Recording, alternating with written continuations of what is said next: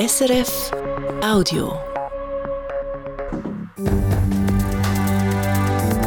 SRF 1, jetzt mit dem Regionaljournal. Willkommen beim Regionaljournal Grabünde am Montag. Rund 10% weniger Pendenzen bei der Staatsanwaltschaft Grabünde. Die Übertretungen von Schnellfahrenden zum Beispiel werden schneller erledigt. Bei den Verbrechen und Vergehen am Sockel vom Pendenzenberg beißen die Staatsanwälte aber noch auf Granit. Preiskrönte Bianca Barandun, die Künstlerin, die mit Druckgrafiken und Zeichnungen Skulpturen macht, kriegt den Kunstpreis vom Bündner Kunstverein. Und später ein trauriges Kapitel aus der jahrhundertealten Geschichte der Ostschweizer Textilindustrie. Über 200 Jahre lang hat die Firma Zilander Zerisau Textilien produziert. Jetzt schließt das Traditionsunternehmen für immer. 190 Mitarbeitende verlieren im Sommer ihre Arbeit. Das Wetter, viel Sonne bei milden 12 Grad. Schön sind Sie dabei. Ihre Gastgeberin heute, Valentina De Voss. Überlastete Justiz in der Schweiz, solche Schlagzeilen gibt es immer wieder. Auch die Staatsanwaltschaft Graubünden schiebt seit Jahren einen Berg von Pendenzen vor sich her. In den letzten Jahren hat die Politik darum mehrere neue Stellen bewilligt. Letztes Jahr ist es gelungen, um den Pendenzenberg um gut 10% abzutragen. Allerdings erzählt diese Zahl nicht die ganze Wahrheit. Silvio Lichti. Im Geschäftsbericht 2023, wo die Staatsanwaltschaft in diesen Tagen auf ihre Homepage gestellt hat, steht es schwarz auf weiß. Die Zahl der pendenten Fälle war Ende letztes Jahr um 11% tiefer als noch zur gleichen Zeit im Vorjahr. Der stellvertretende Leiter der Staatsanwaltschaft, Franco Passini, relativiert aber. Der Rückgang der sei vor allem im Massengeschäft passiert, also bei Übertretungen, Standardfällen, also wie beispielsweise Schwarzfahren oder Geschwindigkeitsübertretungen. Ende Jahr ungefähr 200 Fälle weniger als im Vorjahr. Was sehr wichtig ist jedoch, oder der Status bei Verbrechen und Vergehen, also im Erwachsenenstrafrecht, wo die Anzahl Pendenzen Ende Jahr praktisch stabil geblieben sind wir reden von ungefähr 20 bis 25 Fällen weniger als im Vorjahr. Das heißt, der Rückgang von 2057 Fällen auf 1823 hat also vor allem etwas mit den einfachen Fällen zu tun. Bei den komplexeren Geschichten, den aufwendigeren Fällen und Ermittlungen ist der Berg nicht viel kleiner geworden. Darum, sagt Franco Passini. Nein, man kann nicht von einer Trendwende reden. Dort sind wirklich die Fälle, oder, wo viel Arbeit geben, wo Arbeitsbelastung äh, stets sehr hoch ist. Die Arbeitsbelastung sei für jeden Einzelstaatsanwalt und jede Staatsanwältin im letzten Jahr sehr hoch gewesen. Auf der einen Seite haben wir vier neue Mitarbeitende müssen einschaffen, zwei Pensionierungen, einen Todesfall und einen Abgang haben wir ersetzen müssen. Das hat für Zusatzarbeit gesorgt. Ebenfalls mehr Arbeit gegeben haben, weil letztes Jahr die Zahl der Untersuchungshaftfälle deutlich gestiegen sei. Plus 35 Prozent. So fällt es in die Aufwendung. U-Haft ist zeitlich begrenzt. Der Staatsanwalt muss zügig ermitteln, Personen befragen, mögliche Mittäter finden und auch Geschädigte im Verfahren mitnehmen. Das bindet Kräfte. Jeder Haftfall oder äh, ist per Definition ein Freiheitsentzug von der betroffenen Person und wo ein Freiheitsentzug äh, vorhanden ist, oder muss man die Fälle priorisieren?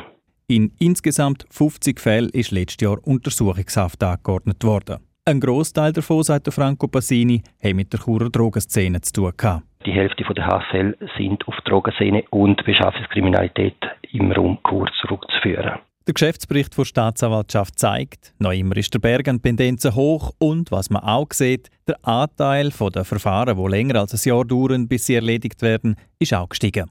Letztes Jahr hat der Grosse Rat eine zusätzliche Stelle für einen Staatsanwalt oder eine Staatsanwältin plus jemand in der Sachbearbeitung bewilligt. Die sehen wir jetzt am Besetzen, sagt Franco Passini. Wie viel das hilft, die Belastung zu reduzieren und auch den Berg an Pendenzen abzubauen, sehr schwierig zu sagen.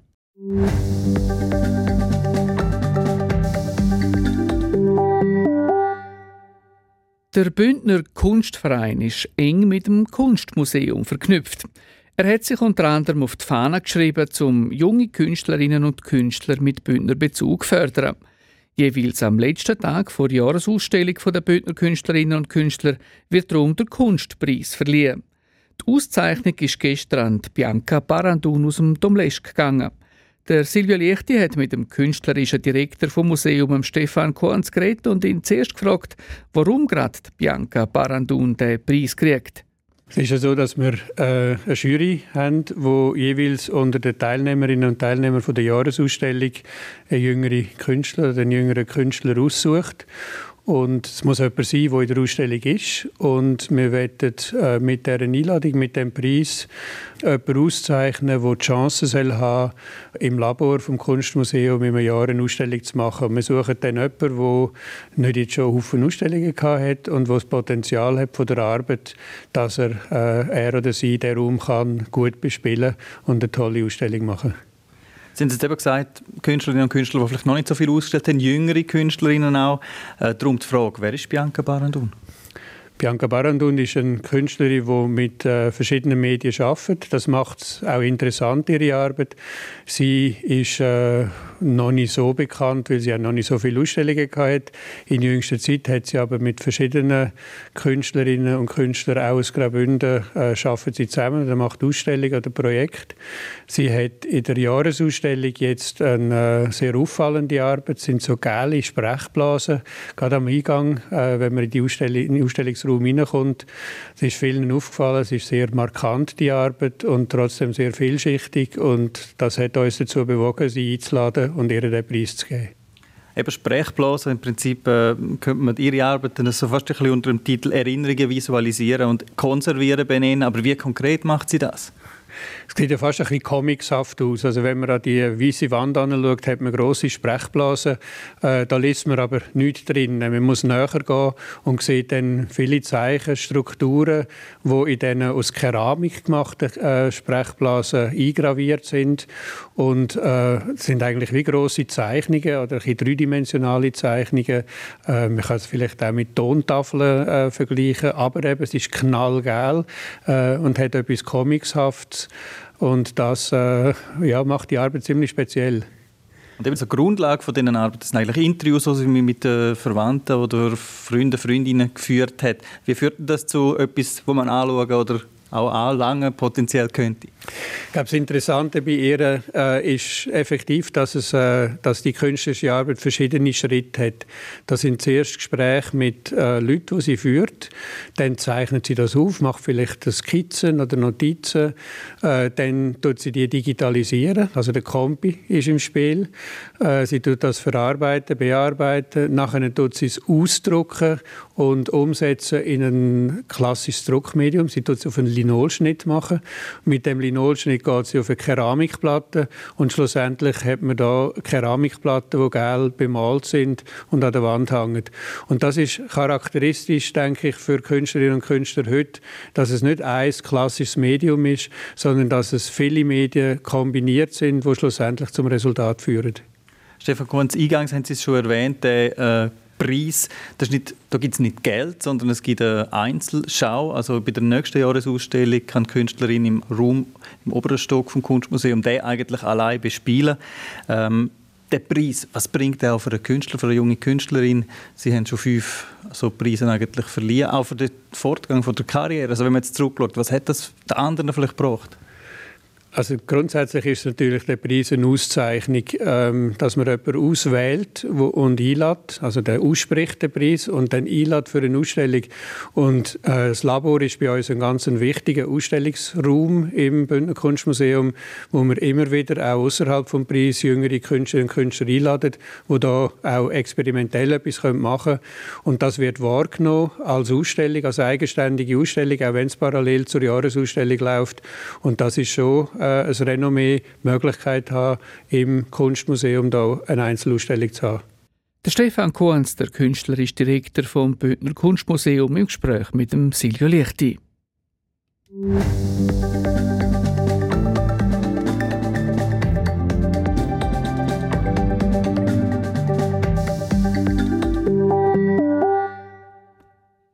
Letzte Woche hat die Herisauer Traditionsfirma Zilander, die verschiedene Textilien herstellt, bekannt gegeben, dass sie voraussichtlich im August muss zutun.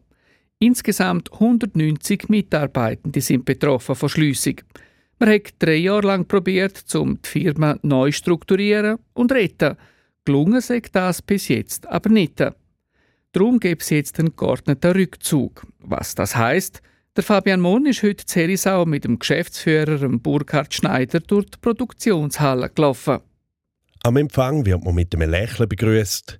In den Büros im ersten Stock liegen die Gipfeli. Mehrere Mitarbeitende trinken den Kaffee miteinander. Man spürt nicht viel davon, dass letzten Donnerstag hier bei der Zielander Zerisau eine Hiobsbotschaft verkündet worden ist. Auch weiter unten in den Produktionshallen sind die Mitarbeitenden am Arbeiten. Überall gibt es eine freundliche Begrüßung. Okay. Sind alle Mitarbeitenden arbeiten gekommen, oder hat es da jemanden gegeben, der gesagt hat, ja, dann komme ich gar nicht mehr erst? Wir haben es denen offen gelassen, die nicht kommen morgen, die nicht kommen konnten, wollten. Wobei jetzt, das war eher am Freitag noch in seltenen Fällen da. Sagt der Chef der Zielander, der Burkhard Schneider. Die Gewerkschaft Unia die hat heute am frühen Morgen Flyer an die Mitarbeitenden verteilt und schreibt in einer Mitteilung von schockierten Angestellten. Schock sei das falsche Wort, sagt Burkhard Schneider. Schon letztes Jahr hat es erste Entlassungen gegeben. Die Mitarbeitenden haben gewusst, dass die Firma in einer schwierigen Situation stecke und man einen Weg suche, um sie zu retten. Und insofern ist in erster Linie eine Trauer da, dass das so nicht gefruchtet hat. Ende letzten Jahres war allen Mitarbeitenden klar, dass etwas passiert. In welchem Umfang, das war unklar. Und insofern, ja, die Mitarbeiter waren überrascht von einer möglichen Schließung. Einfach weil es gehofft haben, dass die Geschäftsleitung einen Weg findet, sagt Burkhard Schneider, der die Geschäftsleitung vor vier Jahren übernommen hat. Wir laufen weiter durch die vielen Produktionshallen. Ein regelrechtes Labyrinth aus Maschinen. Überall hat es Stoff, Textilien, die die Firma aufbereitet. Zum Beispiel Regenmäntel aus Tarnfarben für die Schweizer Armee, aber auch Baumwolle für hochwertige Hemper oder Textilien, die dann als traditionelle Kleidung in die arabische Welt gehen. Ein Haufen verschiedene Produkte für ganz viele verschiedene Märkte. Hat man bei den Zylinder irgendwann einmal eine Spezialisierung verpasst? Also hätte man sich da vielleicht schon viel früher müssen auf etwas spezialisieren statt so viele verschiedene Produkte herstellen?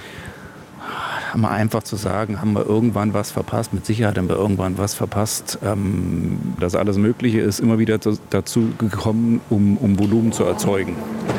Und wir haben eigentlich jetzt seit drei Jahren genau den, den gegenläufigen äh, Ansatz gemacht, dass wir sagen, okay, wir machen das, wo uns der Markt auch entsprechend honoriert für. Aber der Plan sei nicht aufgegangen. Die Textilbranche in der Schweiz hätte schon seit Jahren zu kämpfen. Zum Beispiel gegen Billigprodukte aus dem Ausland. In den letzten Monaten hat es zusätzliche Entwicklungen gegeben, die der Firma das Knick gebrochen haben. Zum Beispiel Währungsverschiebungen, aber auch die gestiegenen Energie- und Transportkosten. Es ginge einfach nicht mehr. Darum haben wir am Donnerstag die Mitarbeitenden darüber informiert, dass Zielander Stand jetzt im Sommer zugeht. Ein geordneter Rückzug heisst es von der Firma. Wir wollen uns mit Anstand aus der textilen Geschichte verabschieden. Zielander ist seit über 200 Jahren im textilen Markt unterwegs. Wir haben viele, viele loyale und langjährige Kunden, die wir nicht einfach im Wind stehen lassen wollen. Zweiter und äh, wichtigerer Punkt ist, wir wollen auch unseren Mitarbeitenden eine Chance geben und wir legen jetzt erstmal alles dran, wie kriegen wir die knapp 190 Mitarbeiter wieder unter. Das Problem sage und das sieht man auch, wenn man quer durch die Produktion läuft, Teils Leute, die hier arbeiten, sind hochspezialisiert und arbeiten teilweise schon seit Jahrzehnten an diesen Maschinen. Und weil es kaum eine Textilfirma in der Schweiz gäbe, sei es für diese Leute besonders schwierig, um etwas Neues zu finden. Eine Situation, die auch dem Gemeindepräsident von Herisau, Max Eugster, zu denken gibt. 160 Stellen weniger sei für den Werkplatz Herisau ein tiefer Einschnitt. Die Art und Weise, wie die Firma Zilander auf ihr Ende zusteuert, der geordnete Rückzug, der gebe immerhin noch ein bisschen Luft für die Angestellten. Ich glaube, in der bestehenden schlechten Situation ist wahrscheinlich beste Weg, den die Firma kann nehmen kann, dass sie für die Angestellten auch kann sagen sie haben eine gewisse Perspektive jetzt zeitlich noch. Es ist etwas anderes, wenn, wenn jetzt eine Firma plötzlich zum Beispiel muss Konkurs anmelden und muss Betriebstätigkeit sofort einstellen, dann glaube ich, dann stellen sich viel mehr Fragezeichen. Zilander hat jetzt ein Konsultationsverfahren eröffnet. Wir prüfen nochmal alle Ideen, um vielleicht noch teils Produkt oder teils Abteilungen retten. Gleichzeitig suchen wir nach Lösungen für die Angestellten. Die Gewerkschaft Unia die fordert heute in einer Mitteilung, dass sie dabei eingebunden wird. Der Burkhard Schneider sagt dazu. Unsere Personalkommission hat ihrerseits gesagt, dass sie das selbst durchziehen wollen und damit äh, würde ich auch den Kommentar so weit belassen. Auf jeden Fall soll es einen Sozialplan geben. Und ein bisschen Hoffnung, dass zumindest Teil der Zylinder gerettet, respektive verkauft werden, die gäbe es noch. Dass sich Käufer finden für das eine oder andere, die eben nicht nur einen Namen kaufen, sondern vielleicht auch den einen oder anderen Arbeitsplatz mitnehmen die Zilander in ihrer alten Form mit ihren 190 Mitarbeitern wird es so kaum geben. Also da müsste schon ein weißer Ritter auftauchen, der sagt, boah, das mache ich. Dass so ein weißer Ritter, also ein Käufer oder ein Investor noch kommt, da glaubt der Chef der Zilander nicht. Schließlich hat man auch einen Verkauf der Firma schon mehrfach geprüft, aber niemand gefunden. Die Schliessung vom Herisauer Traditionsunternehmen die ist zwar noch nicht definitiv, aber so gut wie.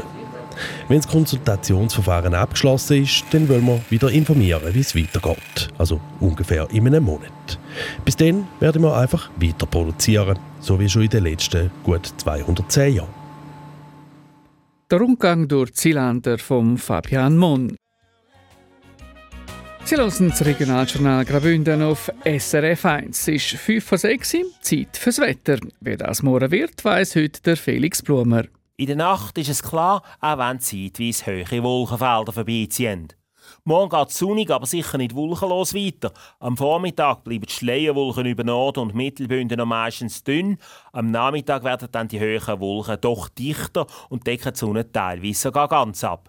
Im Engadin und in den Südtälern bleibt es noch ziemlich sonnig, aber auch dort ziehen dann am Nachmittag mehr und mehr hohe Wolkenfelder auf. Die Temperaturen liegen morgen Morgen früh zu Chur bei plus 1 Grad und in der Mulde vom Oberengadin bei minus 12 Grad. Am Nachmittag wird es dann wieder mild mit plus 12 Grad in der Herrschaft und 8 Grad in Davos oben. Am Mittwochmorgen hat es in Nordbünden noch ein paar Restwolken, sonst geht es sonnig und mit wenigen Schleierwolken weiter.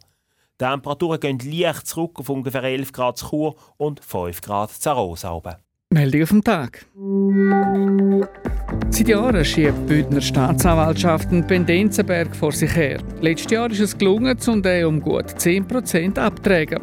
Man konnte allerdings vor allem mehr erledigen können bei Übertretungen, also im Massengeschäft, mit Geschwindigkeitsübertretungen oder Fahren ohne Billett. Bei den grösseren Verbrechensfällen ist die Arbeitslast noch immer sehr hoch. Letztes Jahr hat man auch viel zu tun mit U-Haftfällen, ein Drittel mehr als im Vorjahr. Aktuell sagt man dran, um einen zusätzlichen Staatsanwalt oder eine Staatsanwältin engagieren. Die Bianca Barandun kriegt den Kunstpreis vom Bündner Kunstverein. Die 40-Jährige kombiniert verschiedene Techniken und Materialien zum gesprochene, Sprache visuell darstellen.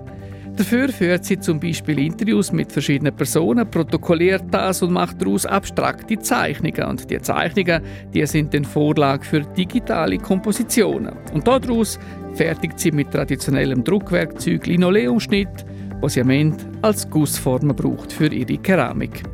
So viel Regionaljournal Graubünden für heute. Im Internet finden Sie uns rund um Tour unter srf.ch-audio. Ich bin auch morgen wieder für Sie da, wenn Sie möchten. Mein Name ist Valentina Defos. Ich wünsche einen hübschen Abend und haben Sie es Pazifik. Das war ein Podcast von SRF.